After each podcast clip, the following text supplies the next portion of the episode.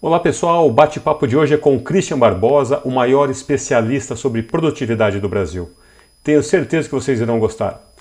E se você gosta de empreendedorismo, eu gostaria de convidá-lo para acessar o site www.empreendedorismoexponencial.com, um curso online para empreendedores e intraempreendedores, com conteúdo que eu preparei sobre como empreender com equilíbrio e alta performance, como iniciar a transformação digital do seu negócio como captar investimentos online e muito mais. Um curso que vai da meditação até a inteligência artificial. Importante lembrar que parte da renda vai para os projetos sociais do Spirit of Football. Ou seja, além de aprender, você também ajuda jovens carentes. Dá um pulo lá no www.empreendedorismoexponencial.com e dá uma conferida. E sem mais delongas, vamos com o bate-papo com Christian Barbosa.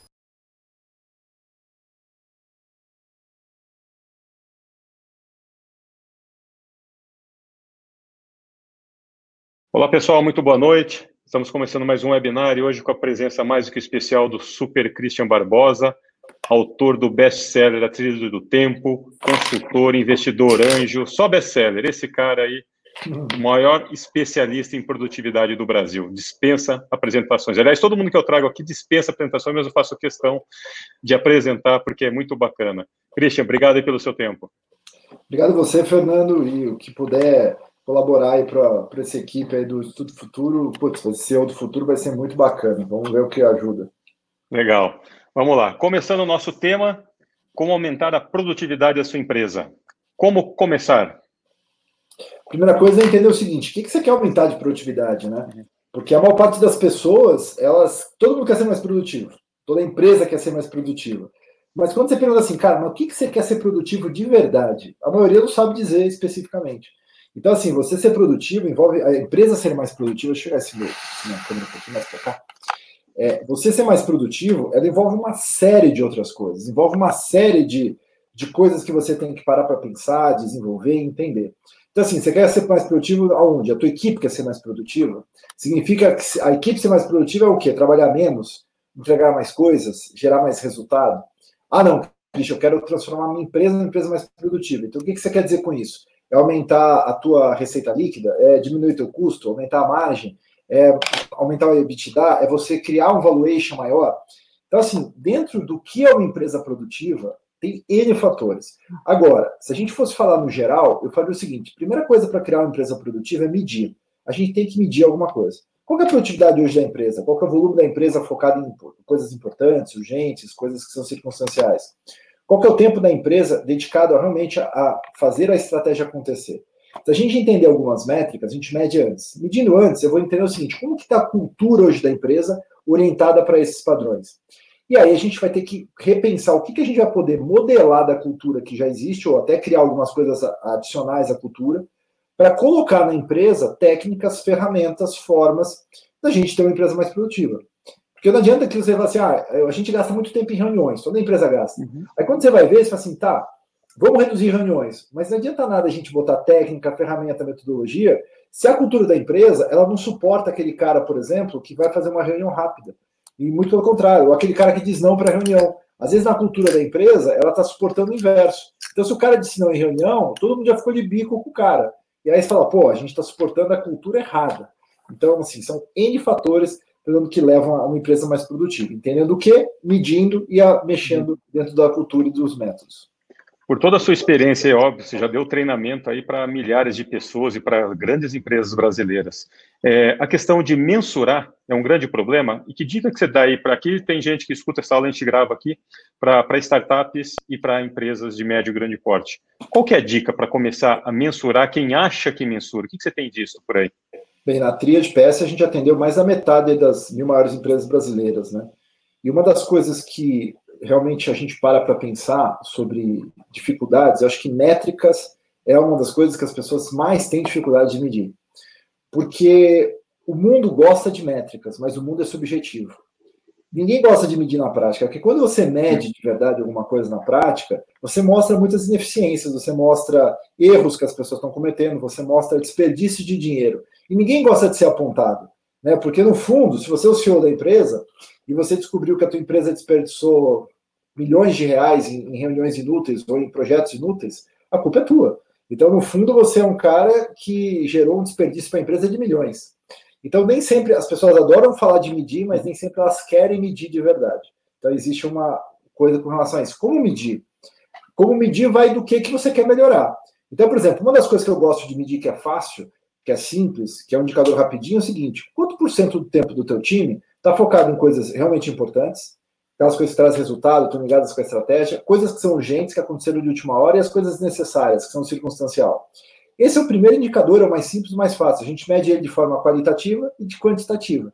E aí você tem uma visão, você começa a ter um raio-x de onde o seu time está colocando o tempo deles. A partir daí, você vai conseguir medir várias outras métricas que fazem uma diferença gigante na organização.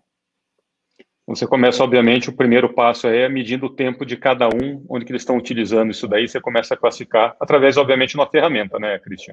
É, ferramentas são fundamentais no processo. Eu quero medir, eu preciso de ferramenta. Porque senão fica muito achismo. Se a pessoa falar no final do dia, ela contabilizar alguma coisa, você está numa percepção parcial do todo.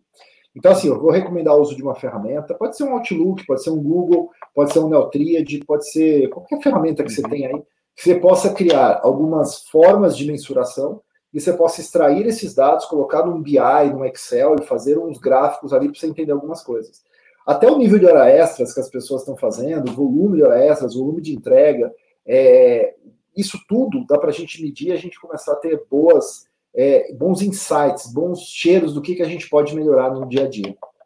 Bacana. Porque tem pessoa, tem empresa, às vezes até o próprio empreendedor, ele acha assim, ah, vendendo mais, eu estou indo bem, né? Minha métrica está boa. Só que ele esquece que ele está gastando mais para entregar, ele está entregando mais atrasado, ou o cliente está reclamando, né? Ele pega só, às vezes ele vai num número aí, né? Isso é muito comum de acontecer, né?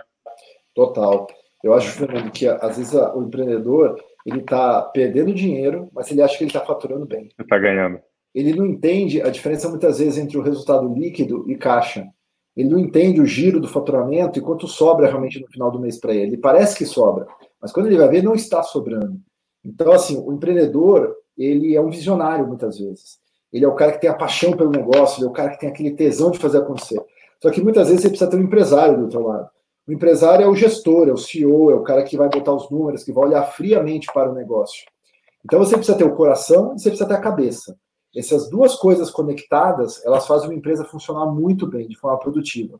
Se você tem uma empresa onde você só tem corações, os sócios, todos eles são caras de relacionamento, de vendas, de pessoas, tem um problema gigantesco. Essa é aquela empresa que sempre não vai conhecer os seus números. Aí você vai olhar a startup para olhar, para investir, e aí você fala assim, tá, me passa o número de vocês. Aí os caras pedem para o contador mandar um balanço. Aí você fala assim, tá aí os números de vocês. Os caras assim, cara, tá aí os números, o que, que você quer, o que, que você precisa? Eu falo, não, vamos entender um pouquinho melhor aí. Qual que é o teu. Às vezes você até pede, os caras até vão ter um CAC, até vão ter um churn, mas não tem os números reais. Os caras não entendem o número real da empresa. E nem todo mundo tem essa habilidade, precisa ter essa cabeça. E vamos lá, você que está há anos aí, como não é à toa que você é um dos maiores especialistas de produtividade do Brasil, o que, que você tem observado durante a pandemia? Né? As empresas devem estar te procurando mais do que nunca, né? Todo mundo home office aí, produtividade, produtividade. O que, que você notou que mudou? É, tem muita coisa acontecendo. Primeira coisa é, é, o home office vai virar um padrão. Eu tenho clientes nossos, grandes empresas brasileiras, nomes que todo mundo já usou, conhece, que era contra o home office veladamente. Não contra. Tinha o home office, obviamente, que toda empresa grande tem algum programa de home office, mas não gostava. Aquela coisa assim, ah, 5% do nosso time faz home office. Aí todo mundo foi forçado a ir para o home office. Agora, o presidente, ouviu da boca dele, foi o seguinte, Christian, eu que não gostava de home office, seguinte, vou entregar um prédio da companhia e vou botar 600 caras de home office. É uma empresa que deve ter o quê? Uns 900 pessoas, talvez 800 que vai ficar só com um escritório para 200 pessoas. Então, assim, o home office veio para veio ficar. Outra tendência que eu vi, as pessoas não sabem fazer home office. Então, começou a acontecer foi um grande, uma grande improdutividade na ponta. Quem que é na ponta? Ah, o funcionário, sofrendo. Ele está trabalhando mais para entregar menos. Então, assim, isso a reclamação é, é geral. E a pessoa nem percebe que está trabalhando mais. Mas no final do dia ela está mais cansada, está com dor nas costas, está com dor de cabeça. Você fala, por que isso? Porque tem várias coisas, até a cadeira influencia. Eu tava com uma outra cadeira aqui, eu tava começando a ficar com dor nas costas.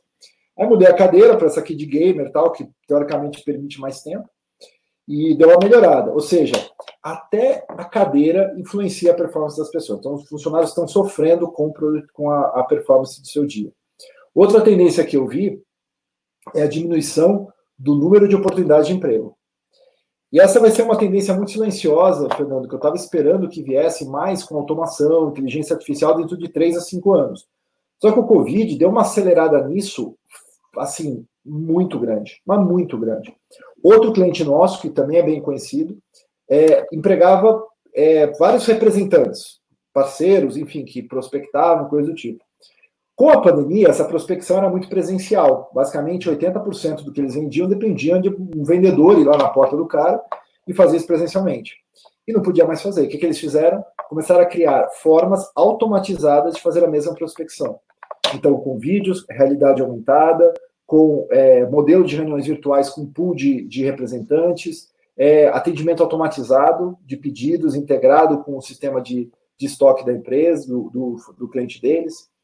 Resumindo, eu acho que desses caras, pela nossa visão inicial, esse é um projeto ainda ongoing, aí está em andamento, acho que um terço do time vai, já foi demitido.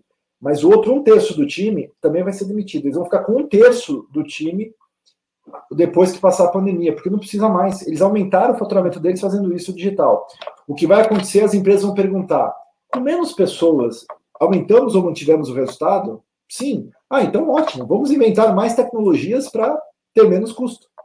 E isso tá isso é uma tendência assim, não é de uma, cinco, dez empresas que eu vi, não. Sem exceção, eu ouvi de todas as empresas que o a, número de vagas ampliaram para algumas coisas, tipo TI, automação, inteligência, é, e caíram de várias outras áreas. Essa era a pergunta que eu ia fazer na sequência, tipo, as empresas estão falando que mesmo dispensando, reduzindo a jornada, mantiveram a produtividade, então falou, opa, tecnologia está envolvida nisso. Mas eu queria voltar no, no, primeiro ponto que você colocou, quando o CEO fala que não vai mais voltar para o escritório, vai ser home office o tempo todo, ele fala, tem uma, um fator custo, obviamente, né, ainda mais que em São Paulo, Faria Lima, pessoal, todo mundo entregando e vendo que realmente dá para trabalhar home office, ou tem também um pouco ainda a questão, acho que do, do medo da pandemia, ah, enquanto não sai a vacina, não tem o porquê. Você acha que é um misto dos dois? Eu acho o seguinte, dos CEOs que eu ouvi, uns oito, nesses últimos 30 dias, alguns deles estão realmente, acho que a maioria deles estão preocupados com a saúde das suas equipes. Né? Então tem a preocupação da pandemia, da contaminação, de pegar um ônibus, de ir para o trabalho, isso realmente existe. Porém, depois dessa preocupação com pessoas, está fortemente vindo aí uma oportunidade de redução de custos.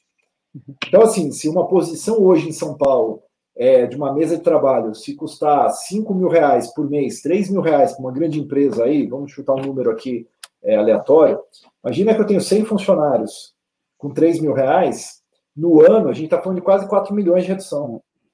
É muita grana. Então, assim, se eu tenho, se eu multiplico isso por é, 500 funcionários, eu estou falando de quase 20 milhões de redução. Então, assim, é muito dinheiro que vai, essas empresas vão conseguir economizar. Então, tem sim oportunidade de economia. Preocupação com as pessoas é o primeiro momento, mas você tem uma, uma oportunidade de economizar gigante. E sabe o que é mais interessante? Mesmo as pessoas que não gostavam de home office tiveram que se adaptar com o home office. E elas estão dando o jeito delas. Elas estão ali se virando. Então, elas estão gostando de alguma forma, estão se adaptando. Então, a empresa vai começar a acontecer o quê? Que acho que é uma tendência é, os escritórios de arquitetura vão começar a ter uma demanda para criar home offices nos, nas, dentro de casa. Nas casas dos funcionários. Então, eu sou uma empresa, vou assim, olha, eu tenho uma verba aqui de 5 mil reais para você fazer o home office da, da casa dele. Faz um pequeno projetinho, compra uma cadeira, uma iluminação, uma mesa e, e a gente fornece uma internet de melhor qualidade. Acabou. Isso vai acontecer. 5 mil uma vez é diferente do que 5 mil todos os meses. Todo mês. Não, perfeito. Quem está no outro... de coworking, de locação de imóveis, vai sentir o baque. Pelo menos esses primeiros dois anos aí. Porque depois tudo volta, né, Fernando? É, essa é a pergunta que fica, né? Será que um dia a gente volta a ter, obviamente, nas empresas, os headquarters, o que for as grandes, a gente está falando, né? Acho que as startups sempre se viraram é. e quem trabalha com tecnologia, obviamente, operacionalmente está tocando o barco e comercialmente todos nós sofremos. Mas vamos ver se, se volta realmente 100%. Acho que tem um, muita quebra de paradigma. A minha opinião é o seguinte: muitas dessas grandes empresas têm contratos de anos, 5, 10 anos de locação com alguns dos seus imóveis. Então, vários deles, eles não têm ainda a capacidade de negociar essas locações, fora o investimento que já foi feito. Isso seria uma perda muito grande no balanço. Mas se a economia compensar, eu acho que os caras vão começar a fazer conta. É. Eu tenho muitos CFO que eu conversei, muitos não, os quatro caras que eu conversei nos últimos 60 dias, que estão fazendo essas contas para apresentar para o CEO. Vale a pena quebrar o contrato? Vale a pena fazer isso e deixar X% da equipe dentro de home office? Então a gente vai começar a ver uns movimentos interessantes. Mas nada é para sempre, viu, Fernando? Eu acho é. que, se a gente for olhar, talvez daqui a dois anos, onde a gente tem uma vacina, tudo controlado, as pessoas vão rapidinho esquecer disso. E o Covid vai ficar na, no, como ano que, que não existiu no mundo. É. Outro ponto importante, você falou que o pessoal está trabalhando mais, mas está sentindo mais cansado. Óbvio, pode ser por causa da cadeira ou o espaço do ambiente. Mas vamos falar que é a sua especialidade, gerenciamento de tempo. Que dicas que você pode dar para o pessoal que está em casa trabalhando, independente da, da, função dele, como que ele pode, ainda mais nesse momento, né? Porque uma coisa é gerenciar o tempo dentro do seu trabalho do escritório, né? Você está acostumado com essa rotina e que mesmo assim tinha ineficiência para chuchu, né? Não vamos tampar aqui o sol com a peneira. Agora, dentro de casa, quais são as dicas aí que você pode dar para o pessoal para gerenciar o tempo? Então, acho que a primeira coisa que você tem que fazer é querer ter mais tempo. Se você quer, se você quer realmente ser mais produtivo, você precisa querer isso, uma vontade inerte tua de que você precisa fazer a diferença. O que, que é essa vontade inerte sua de fazer isso? É você entender o seguinte: você pode dizer para os outros que você quer ser mais produtivo, que você quer ter mais tempo, mas para você mesmo, você adora ser ocupadinho, você adora estar com a tua agenda lotada. Então, aquela pessoa que tem orgulho, quando alguém pergunta, cara, você está com tempo? A pessoa fala assim, cara, não, só consigo falar com você dentro de 60 dias, sou tudo enrolado. Cara, isso é muito complicado, assim. Quando você tem esse tipo de atitude mental, no fundo, o que, que você gosta? Você gosta da correria, você gosta de estar ali cheio de atividade, cheio de coisa. Isso é péssimo para o teu dia. Eu acho que você tem que, em primeiro lugar, aceitar a situação e saber fazer o quê? Realocar a sua agenda, para você ter buracos de tempo. Imagina, é, eu tenho muito convite para live, para falar justamente do assunto de produtividade nesse momento.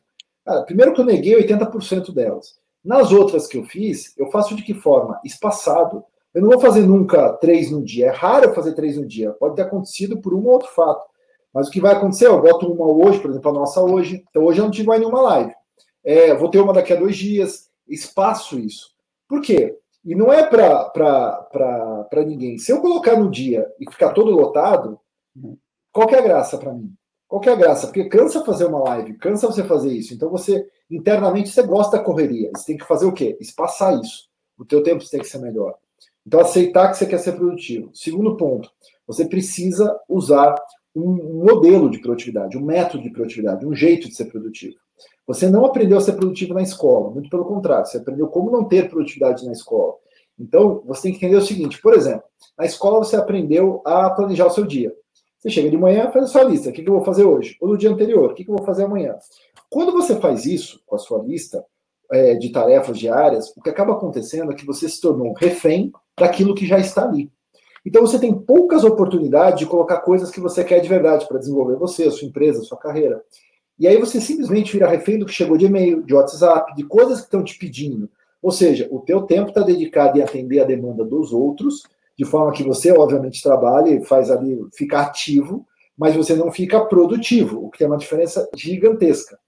Então, o ideal de planejamento é no mínimo três dias para frente. Se hoje for segunda, você vai planejar a terça, a quarta e a quinta. O ideal, inclusive, é que a gente planeje a semana inteira. Mas eu sei que a semana é mais difícil para a maioria das pessoas. Então, assim, três dias é o mínimo que você tem que planejar. Eu, eu costumo recomendar que você faça seu planejamento no domingo. Chega no domingo à noite, pega ali uns 20 minutos, separa, e fala assim: o que eu vou fazer na minha segunda, minha terça, minha quarta? Na quinta-feira, você pode deixar ela sem planejar para você absorver o que você fez no, segunda, terça e quarta que você não cumpriu. E aí você absorve essas demandas e você replaneja a sua sexta, segunda e terça. Quando você faz isso, quando você fala dessa forma, o que, que acaba acontecendo? Você muda a percepção do uso do seu tempo. Você começou a priorizar você ao invés de reagir às demandas que estão acontecendo. Para fazer esse planejamento, você vai precisar ter uma ferramenta de produtividade. O que é uma ferramenta de produtividade? Eu adoro o Trello para Kanban, mas o Trello não é uma ferramenta de produtividade que muita gente usa. Ferramenta de produtividade ela tem dia, tem horas que vão ser colocadas no dia, tem a diferença entre tarefas e compromissos, e as tarefas que não são feitas num dia, que não foram ticadas, vão para o próximo dia, e te dão uma visão da semana inteira. Ah, mas eu faço um, um quadro no Trello, tal, para isso, beleza, então faz, usa, mas o Trello não é a melhor uhum. ferramenta, ele é para outras coisas.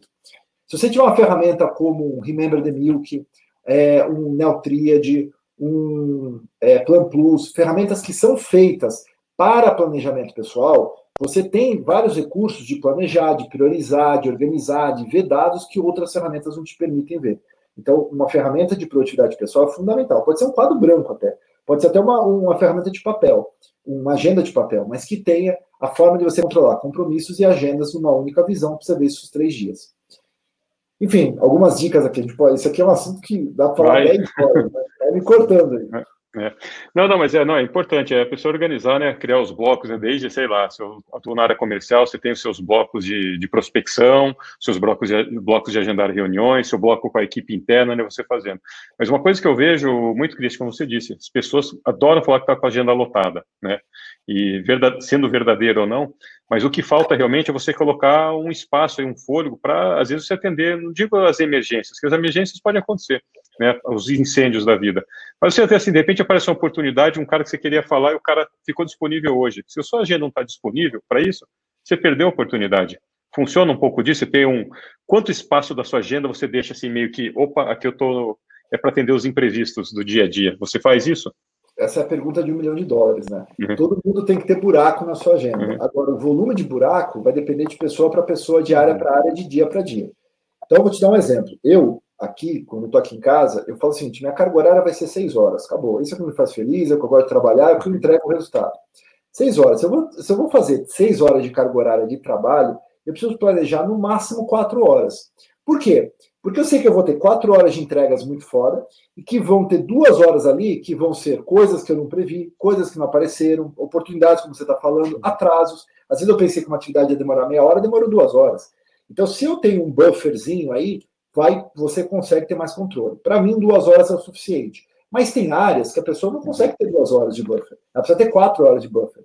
E outra coisa, olha o que eu falei.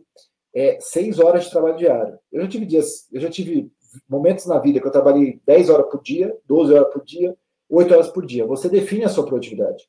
Se eu estou aqui hoje, do jeito que eu quero, o que eu quero de resultado, e eu sou empreendedor da, do meu negócio, eu consigo definir completamente o volume de horários que eu vou me dedicar para aquele negócio ter resultado, para entregar, para fazer as coisas que acontecem. O tempo é, li, é ilimitado, mas o seu trabalho, desculpa, o seu trabalho é ilimitado. O tempo é limitado.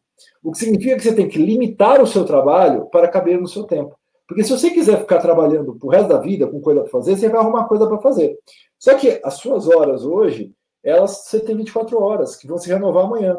Então, sim, se você ocupar todas elas com trabalho, onde você cresce, onde você faz o seu esporte, o seu lazer, onde você se estuda, se desenvolve, entendeu? Não é porque a minha carga horária é de 6 horas que acaba aqui. Depois eu vou ler, eu vou, eu vou ter site, vou jogar um tênis, vou fazer outras coisas que eu gosto, porque essas coisas ajudam a fazer o meu trabalho ser mais produtivo. Então, o que você está falando, olha, escutando direto do especialista. Então, é totalmente possível, e eu acredito muito nisso daí, você dividir basicamente seu dia, não exatamente isso, mas você ter as suas oito horas de sono, as suas oito horas de lazer e as suas oito horas de trabalho. No seu caso, você tirou duas das oito de trabalho e joga entre lazer, conhecimento, né? Porque não é, você está trabalhando o que você disse, você tem que entregar, que esse é o momento de intensidade, você colocar. E é muito importante você dormir bem, a gente estava semana passada com o Walter Longo, num papo aqui, ele falou, as pessoas quase que menosprezam a importância do sono, não entende né, a importância do, do sono. Mas você consegue dividir isso daí, né? É, assim, é até uma tríade, né? Oito é. horas de sono, oito horas de trabalho, oito horas de lazer. Não necessariamente nessa proporção, uhum. mas sono é fundamental, cara. E agora, o problema das pessoas é que elas trabalham 10 horas por dia, entregam 5 horas de trabalho, 6 horas de trabalho. O resto ela está desfocada, ela está gastando tempo com coisa idiota, ela está simplesmente desperdiçando vida. É melhor que você diminua sua carga horária, entregue mais resultados do que você simplesmente ficar ali querendo fazer, bater relógio de ponto. Você é relógio de ponto? Não, você tem que entregar resultado. Já passou o tempo que você entrava às 8 e saia às 5. Você tem que entrar no horário que tiver a tua performance. E as empresas estão começando a entender isso. No home office acontece isso. Tem, tem empresa, por exemplo, assim, já estou com funcionários que entram às 10, 10 e meia hoje e eles ficam até mais tarde. Por quê? Porque de manhã eles estão com os filhos, está mais complicado, mas de noite eles conseguem produzir. E tem empresas que são o contrário. O funcionário entra às 5 e meia, 6 horas, que ele gosta de trabalhar de manhã, quando ele dá duas da tarde, ele está disponível. Então, assim, cada um tem que entender qual o seu horário de máxima performance e foco para você conseguir desenvolver. Sono é fundamental. Tem tanto estudo do sono. Se você não dorme bem, você não vai conseguir ser produtivo. Ponto. Se você não dorme bem, você não vai conseguir ser produtivo. Você vai ter tanto problema Então vai ter tanta coisa que você vai se perder aí porque você literalmente está sem sono, o seu sono está ruim, você não está conseguindo ter um sono recuperador, que você vai falar: caramba, eu estou cansado, eu estou sem cognição. E cognição é um problema. Você está lá trabalhando, está vendo um e-mail, daqui a pouco você começa, meu Deus, o que, que é isso mesmo? Por que, que é isso? E aí você não tem cognição para fazer aquelas ideias. Então, cognição é fundamental para você conseguir produzir. Para ter cognição, preciso ter sono de qualidade, preciso ter realmente relaxamento na minha vida. Eu sei, eu já vi vídeo sobre sono, mas eu queria que o pessoal escutasse de você. Quais são suas dicas para dormir bem? Primeira coisa é isso aqui, ó. É, esse meu óculos aqui, ele vai refletir a luz, ó. Não sei se dá para ver. Sim, azul ali. Amarelado. Ele é. é amarelado. A primeira coisa é, o computador, o seu celular, ele emite uma luz azul. Essa luz azul, ela faz o quê? Ela, ela, o teu olho tem um fotoreceptor que capta a luz azul, e esse fotoreceptor, ele manda um sinal para o teu cérebro que fala o seguinte, opa, é, é, é dia para a produção de melatonina. A melatonina é um hormônio natural que seu corpo produz para te colocar no estado de sono. Não só a melatonina, tem outros, mas a melatonina é um dos, um dos fundamentais. Então, o que acontece? Quando ele reduz a produção de melatonina, você tem mais dificuldade para entrar no estado de sono. Seu corpo não adormece com tanta facilidade. E você se sente mais cansado, você acaba tendo um sono que não é recuperador. Então, esse óculos aqui, o que, é que ele faz? Ele bloqueia 90%, 80%, de acordo com o fabricante, entre 80% e 90% da luz azul. Então, cara, isso para mim foi uma melhora tão grande, esse óculos, mas tão grande, que eu fico surpreso. É, vai na sua ótica local e fala assim: olha, eu quero um óculos para, bloque... para computador, que bloqueia a luz azul. Ó, acho que dá para ver, né? O... Sim, é, sim. E não precisa ter grau, não sei se você usa grau ou não. É só para ter o descanso. É, o meu grau é muito pequeno, é 0,25, ah. então não precisaria de óculos. Mas eu posso comprar um óculos desse, sem integral nenhum, e, e você começa a usar a partir de que horas? É o dia todo ou tem Cara, um certo eu horário? O dia todo, eu uso o dia todo. Então, assim, ah. eu no computador, eu estou usando. Isso melhorou para mim o sono demais. Segunda coisa, cafeína, a gente fala, eu achava que não afetava. Né? Eu tomava muito café, expresso assim, putz, de Nespresso, uns 8 a 12 por dia. Ô, então, louco. Cara, Ganhou. Eu moro nos Estados Unidos há muito tempo, né? Porque o americano toma aquele, aquele copo de, de é. café. É Mas é um chafé, né? Que é um chafé aquilo lá. É um né? chafé é mais ou menos. Se você pedir um dark roast ali, vem 500 ml tá de café, é. tipo Brasil. Então, assim, eu sempre acostumei muito com o café. Então, a cafeína chegou num ponto que ela não estava mais fazendo mais efeito na minha vida. Então, eu falava o seguinte, cara, dá 10 da noite, ah, vou tomar dois expressinhos. Sabe quando você vai jantar? Uhum. Você acabou de jantar, toma um, depois toma outro. É tipo um chazinho. Até que eu vi um estudo, é, alguns anos atrás, falando sobre a, a, droga da cafeína. A cafeína é uma droga. Não é uma droga é, como a cocaína, como outra qualquer, mas o efeito é muito similar. Só que é passageiro o efeito. A cafeína, ela ativa aí, o, ela te dá uma ativação por causa da, da, de você, dos teus. Uh, esqueci qual é a, a parte do cérebro que ele faz, mas ele se liga nesse receptor do cérebro e o que, que ele faz? Ele te dá uma atividade, puff, ele te dá um boost de performance. Só que o estudo demonstrou o seguinte: as pessoas normais, sem cafeína, estão aqui, certo? Quando eu tomo cafeína, o que acaba acontecendo é que a minha performance fica aqui para cima. Então, eu estou na segunda linha, no azulzinho. Com o passar do tempo, o que, que acontece? Se eu estou em cafeína tomando muito tempo, a minha performance natural ela já fica abaixo do meu padrão. Ela fica aqui no azul, tá? onde está essa minha reta. Uhum. E significa que quando eu tomo cafeína, o meu padrão normal, ele volta a ser o padrão que eu tinha antes. Resumindo, ele não faz mais efeito na minha vida. Só que ele prejudica o meu sono mesmo sem eu querer, a qualidade do sono. Olha que coisa louca. Aí eu vi o estudo e falei, pô, e aí o estudo ele propõe para as pessoas, assim, ó, faz um teste.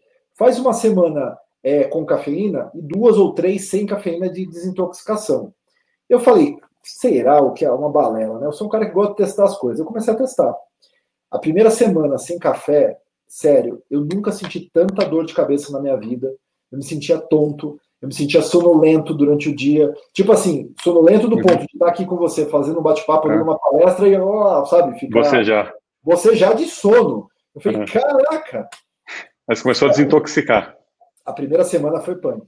A segunda semana foi um pouco melhor, e na terceira eu já não tinha mais realmente cafeína fazendo efeito no meu corpo. Então eu comecei a tomar cafés descafeinados, sempre é. descafeinados. É o que, Aí eu aconteceu? Na quarta semana, eu tomei um café cafeinado. Cara, parecia que eu tava ligadão. Eu tomei um Nespressinho, um expressinho pequenininho, E, cara, sério, eu acho que se me mandassem correr e voltar uns 5 quilômetros, eu ia ainda pedir mais. Eu senti o boom da cafeína naquele momento. Eu falei, caramba, que interessante, né? Então, hoje, eu basicamente eu faço três semanas de descafeinado, e aí eu faço, na semana cafeinada, eu tomo um ou dois expressos no máximo, cafeinados. Melhorou meu sono, melhorou minha performance e não afeta mais a minha cognição como afetava antes. Então, óculos e cafeína out. Outra coisa que ajuda bastante é você ter disciplina de horários para dormir. O é, que, que é isso? Durma no mesmo horário e acorde no mesmo horário. O seu corpo ele tem um ciclo circadiano. O que é o ciclo circadiano? Quando o sol se põe e quando o sol nasce, você tem um certo ciclo que aquilo lá roda e acontece é, para o teu corpo. É como os animais. Os animais sabem que quando o sol se põe é o momento de caçar, porque está noite, tá, as pressas são mais fáceis. Quando o sol se põe é o momento deles se abrigarem, tal, para não cansar e consumir tanta energia e comer a caça, por exemplo. Alguns animais são assim, outros fazem diferente. Mas é um ciclo. Esse ciclo ele se repete de acordo com a luz solar. O teu corpo também tem esse ciclo. Então significa o seguinte: se você falou o seguinte, ah, eu quero dormir todo dia meia-noite, beleza? Para acordar às seis, eu vou ter um ciclo de sono de seis horas Beleza. Mas faz isso, meia-noite às seis. Ah, quantas horas que é bom para dormir? Cara, todo mundo fala de oito horas, né? A ciência fala oito horas, porque isso é uma média. Mas a real, a real, é que tem gente que consegue dormir duas horas e recuperar, porque eles têm uma, um, uma variação no DNA, e essa variação no DNA deles, ela faz com que a pessoa durma duas horas e consiga ter o mesmo nível de recuperação que um cara que dormiu oito. E tem pessoas que vão precisar de 10 horas. Então, cada um tem o seu nível de sono. Agora, dormindo melhor, você consegue é, diminuir o volume de horas. Então, hoje eu durmo uma média de 6 horas por dia, mas é isso aí, eu durmo meia-noite, meu limite é meia-noite. Então, quando dá 11 horas, 10 e meia, eu começo a fazer atividades que me põem em estado de sono. Então, o que, que, são, o que, que é isso? Eu não vou ficar no computador, não vou responder e-mail, não vou ver o WhatsApp, não vou ver nada. Eu simplesmente vou ver uma TV, também tem a questão do luz azul, mas uhum. para mim a TV me dá uma relaxada, porque ela não me faz pensar em nada. Eu vou ler, às vezes, um livro que não é de negócio, um livro de ficção, um livro de alguma coisa. É, um chá à noite ajuda pra caramba, se bem que tomar água à noite é péssimo, porque você pode ficar com a barriga cheia, você acordar de noite para ir ao banheiro, é demais. Atrapalha seu sonho, seu sono. E, então, assim, algumas estratégiazinhas aí para dormir. Eu tenho um vídeo que eu fiz com um neurologista, porque a gente pesquisou muito sobre sono para tríade, é, no meu canal no YouTube, que tem um monte de dicas sobre essas de higiene para o teu sono. Não, legal. Pessoal, recomendo aí procurar quem óbvio, acho que todo mundo que já deve ter sido vários livros seus, tem aqui meu amigo Luiz Cláudio, que já leu o seu livro, estava está relendo a trilha do tempo, colocou aqui. Mas queria voltar no outro tema, e assim, a gente pode entender, ler as teorias, assistir os vídeos, se programar, fazer sua agenda bonitinho, chegar no domingo, né, tal. Como é que você resolve os seus clientes com procrastinação? Como que você tira ele desse estado? Você dá um... Pega um 38... Hã? Pega um 38 e fala, vamos, meu filho. Quase. É, para você tirar a procrastinação de uma pessoa, é só com um 38 na cabeça hum. mesmo. Por quê? A procrastinação é natural do ser humano. Você não pode parar de procrastinar, isso não existe. Certo? Por quê? Porque a procrastinação faz parte de você. Você adia a vontade de ir ao banheiro, de se alimentar, você adia a vontade de acordar. Procrastinar é natural. Então a gente não pode ir contra a nossa naturalidade. Agora, existe a procrastinação prejudicial, que é aquela que impede a gente de ter o resultado. Aquele negócio que você adiou 10 vezes, que você deveria estar fazendo na primeira. É essa que você tem que combater. Como combater essa procrastinação? Primeiro, entenda por que, que você está procrastinando.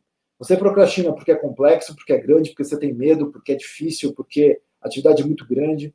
Se você entender os porquês, você já tem uma boa parte da solução. Então você tem que analisar não a atividade em si, mas o que está ao redor da atividade. O que aquela atividade vai me trazer, o que ela pode não me trazer. Segundo ponto, Atividades longas e complexas, em 80% dos casos, são adiadas e procrastinadas se a pessoa não gosta de fazer aquilo. Então, o que você deveria fazer é o seguinte: quebrem em atividades menorzinhas. Atividades de é, 20 minutos, de meia hora, distribui ao longo dos dias. E aí tem que ter planejamento.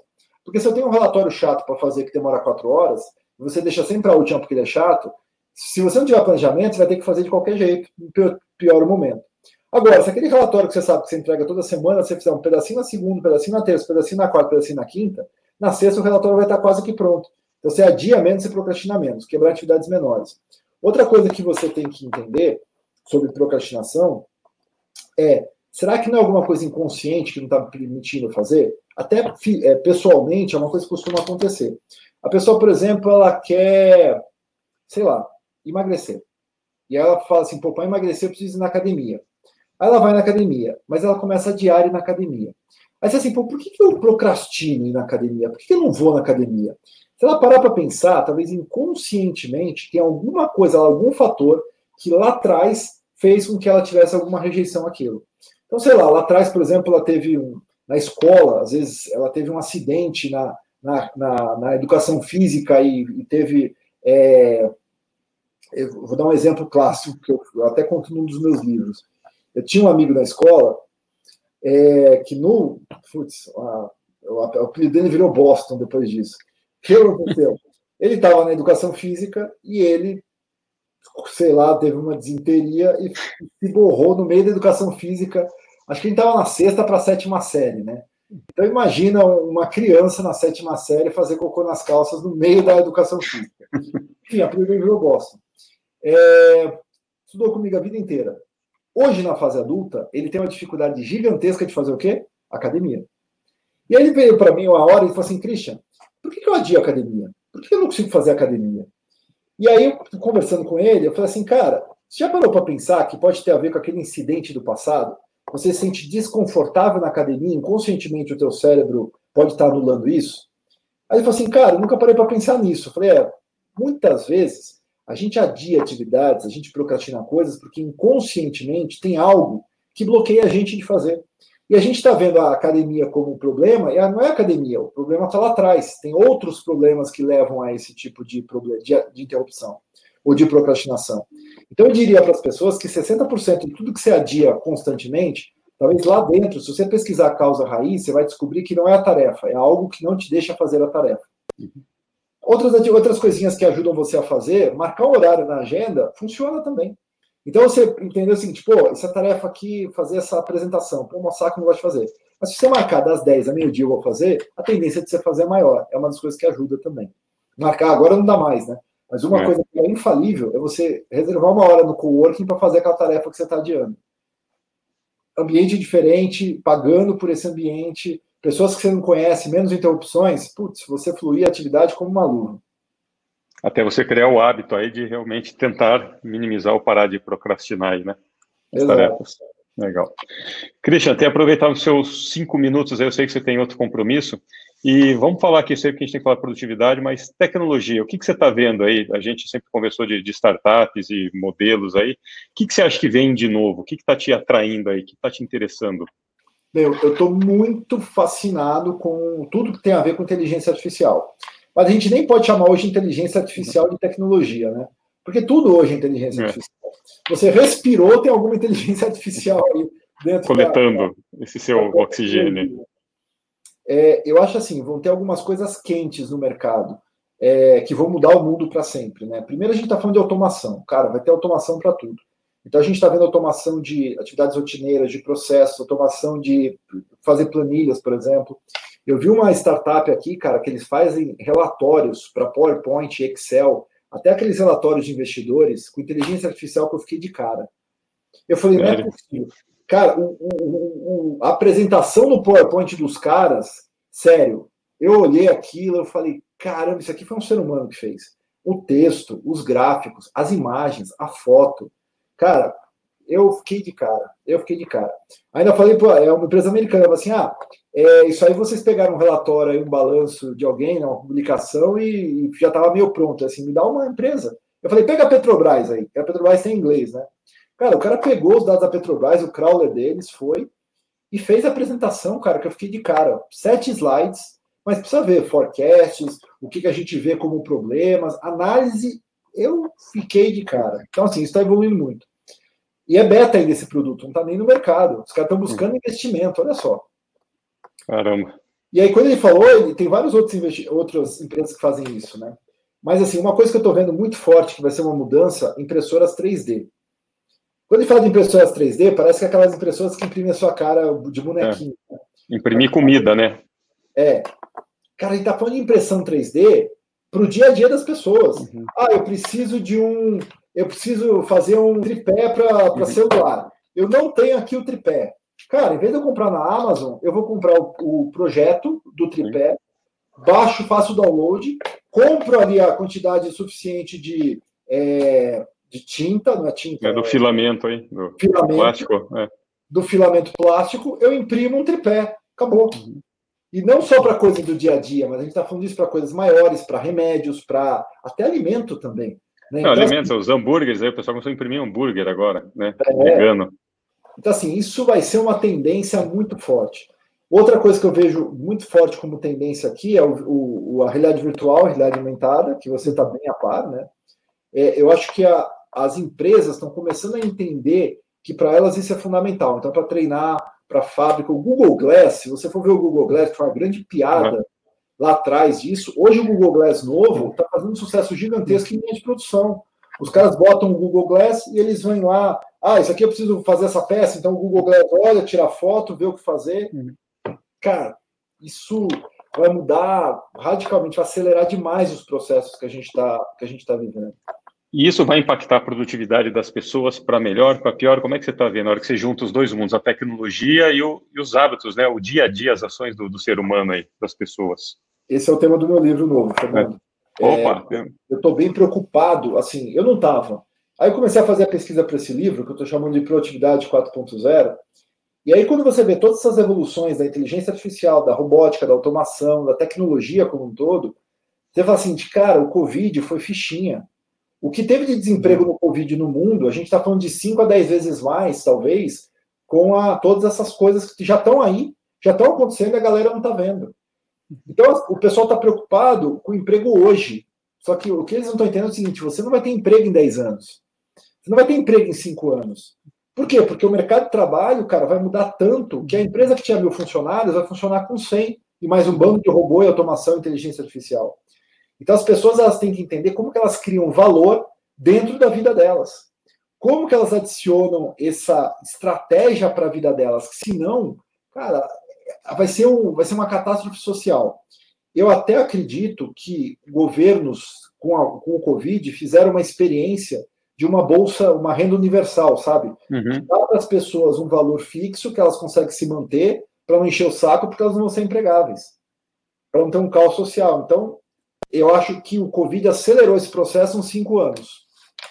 Não, concordo. A gente tem discutido com vários especialistas aí de diversas áreas, mas todo mundo tem sentimento. E as pessoas também, né, já meio que se ligaram. Não é só esse papo ah, que a gente digitalizou cinco anos em, em 15 dias, né? Usar o Zoom é o, menor, é o menor dos problemas. A gente tem que estar atento aí quais são os expertises, como é que eu estudo, para onde eu vou, que tipo de conteúdo, o que, que eu tenho que saber, né? O famoso desaprender, aprender de novo. Então as pessoas ainda estão estão tomando chacoalhada que as coisas, a hora que a gente sentar poeira, eles vão falar assim, bom, tá, e agora?